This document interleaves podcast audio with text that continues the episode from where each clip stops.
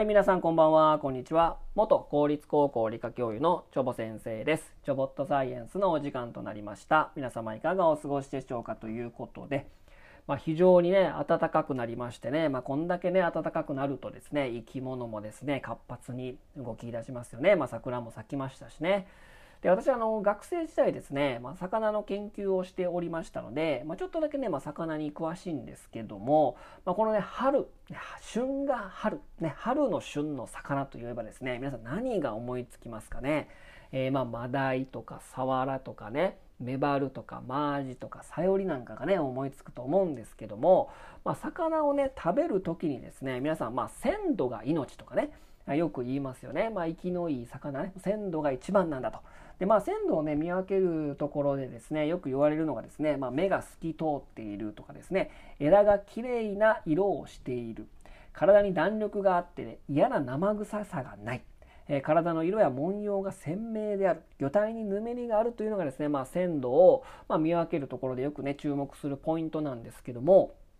まあ、このね鮮度を追い求めし追い求めることをですね、まあ、しすぎるとですね、まあ、魚が一番美味しい状態で食べることはちょっと難しいよというかですね追い求めすぎるとそれは一番美味しい魚が美味しい状態じゃないよというね、まあ、お話をちょっとしたいなと思うんですけどもこのね鮮度をね、まあ、追い求めていく、まあ、追求するあまりに一番おいしい状態は何なのだっていうとですね例えばですねもうお皿の上にまだ動いているね息づくりなんかねよくねうんなんかなんかその割烹料理屋とかね、池作りって書いてあるけど、書いてあるけど、まだまだお皿の上でまだ動いてる、まあ、ピクピクしてるみたいなね、えー、状態で提供される場合があると思うんですけども、まあ、これがですね、最高に美味しいんだっていうですね、ちょっと勘違いをですね、まあ、してしまうということと、まあ、そんなその体のね、その魚体の頭部と尻尾が残った状態で真ん中が刺身されたらなんかすごいね、豪華だし、見た目もね、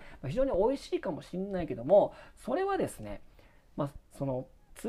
鮮度を追求しすぎてそれは一番魚の美味しい状態ではないよということでじゃあどういった状態がですね美味しい状態なのかっていうのは科学的に考えていくと、まあ、ちょっと分かりやすくなっていく理解しやすいっていうところがありますのでね、まあ、そういったところをご紹介したいなと、まあ、思います。でこのね魚のね美味しいなと思うねうまみ成分は何かというとですね、えー、核酸系のうまみ成分。核酸の核はねあの DNA が入ってる核ね。酸は酸性の酸ね核酸系のうまみ成分の一種であるイノシン酸なんですね。うんでこのイノシン酸なんですけどもじゃあもともとはどんな物質なのかということですけども、えー、それはま ATP と呼ばれる物質なんですね。でこの ATP はですね我々も作っておりまして、まあ、呼吸をするたびにミトコンドリアで ATP を作っていろんな生命活動に利用されるんですね、まあ、例えばその筋肉が収縮する時にも使われるのも ATP で ATP が作られないと筋肉収縮されないので要は動けないとか運動できないとか、え、体のその生命活動ができないんですね。で、よくね、まあ、魚のそのすぐ死んだ時に、すぐ死んだ後ですね、死後硬直っていう言葉ちょっと聞いたことあると思います。それは別にその魚に限らずですね、まあ、動物だったら起こるんですけども、要はその ATP を分解して、まあ、筋肉の繊維をね、こう、キュッとこう収縮させるわけなんですね。でそれでさって弛緩してまた ATP 分解してまた収縮するっていう、まあ、連続運動ができるんだけど死んでしまうとですね呼吸しないですよねなので酸素のあの供給がなくなるから ATP 分解してこの筋肉が収縮した状態のまんまで固まっちゃうんですね。えなのでこれそれを死後硬直っていうんですね。たまにですねそのお魚屋さんで氷にこのこういうその塩氷につけられた魚がですねなんかありえない形で曲がってた状態で固まってるみたいなね、えー、とこと見たことある方もいらっしゃると思うんですけどあれがもう死後硬直でえ固まっちゃうんですね、えー、ATP の供給がないから硬直した状態になってしまうと。うん。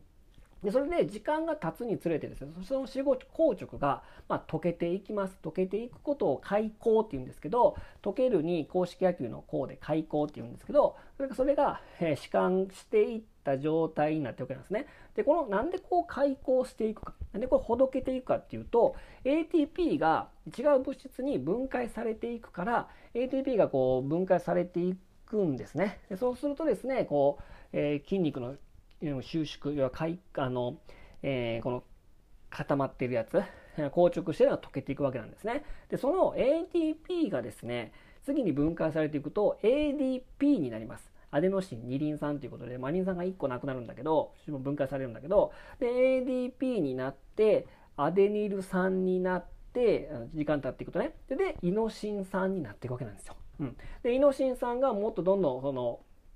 放置していくと、イノシンになり、でさらにヒポキサンチンになり、でそれで腐敗と、要は腐っていくっていう状態になっていくなっていくわけなんですね。で、イノシン酸が分解されていくと、イノシンになって、ヒポキサンチンっていう物質に、元は ATP ですからね、でなっていくと、それがもう腐敗間近という状態なんですね。なので、こういった、えーまあ、化学物質とかを、まあ、利用して、まあ、鮮度を数値化することを、まあ、経値っていうんですけど、なので、その、イノシン酸からイノシンとかヒポキサンチンがどれだけ含まれてないのか、要はこの、えイノシン酸とかヒポキサンチンがあまり含まれてないものが、要は鮮度が高いっていうわけなんですけども、そのイノシン酸が出てくるときね、出てくると旨味成分なんです。それがね。なので、えー、鮮度を追い求める頭ありですね、息作りにするとですね、まあ、すぐこう締めてですね、さばいて提供するっていうことだから、まだイノシン酸ができてない状態なんですね。うん。でなので、まあ、その鮮度を追求するあまりですね、えー、生きている状態や死んだ直後、あるいはこの死んで硬直が始まった時点では、まだイノシン酸は作られていないんですね。っていうことはですね、まあ、鮮度が一番かもしれないけど、魚の旨味成分っていうものはまだないですから、生き作りが一番魚を食べる最高の状態ではないと。まあ、いうことなんですね。まあ、鮮度がいいからね、まあ、美味しいんだけど、魚本来の旨味成分はまだその状態では出てないよということなんですね。うん。えー、なのでですね、えー、魚が最高の状態、美味しい状態で食べるためにはですね、まあ、息作りよりもですね、死んでから数時間から、えー、置いて刺身にした方が美味しいと。まあ、いうことなんですね。まあ、魚の種類とか、えー、外気の気温ね、外気の温度などによって異なるんですけども、まあ、早くて数十分から数時間ほどですね、えー、この海溝、要は死後硬直が溶けてイノシン酸が出てくるのはそれぐらいですので、なのでまあ、すぐさばいて提供するんではなくて、えー、閉めてからですね、置いておいた方がいいよと。なんでかってイノシン酸が出るからということなんですね。なので、まあ実際ですね、漁師さんとかね、えー、まあ、魚を提供するお店屋さんとかではですね、えー、魚を冷蔵庫で一晩寝かせておいてから刺身に、刺身にするところが多いの多いので、それはなぜかというと、イノシン酸ができるから、魚の旨味成分が出るから、最高の状態で提供できるから、まあ、一晩寝かすと。まあ、いうことなんでございますね。ということでね。まあ、確かに鮮度は一番なんだけど、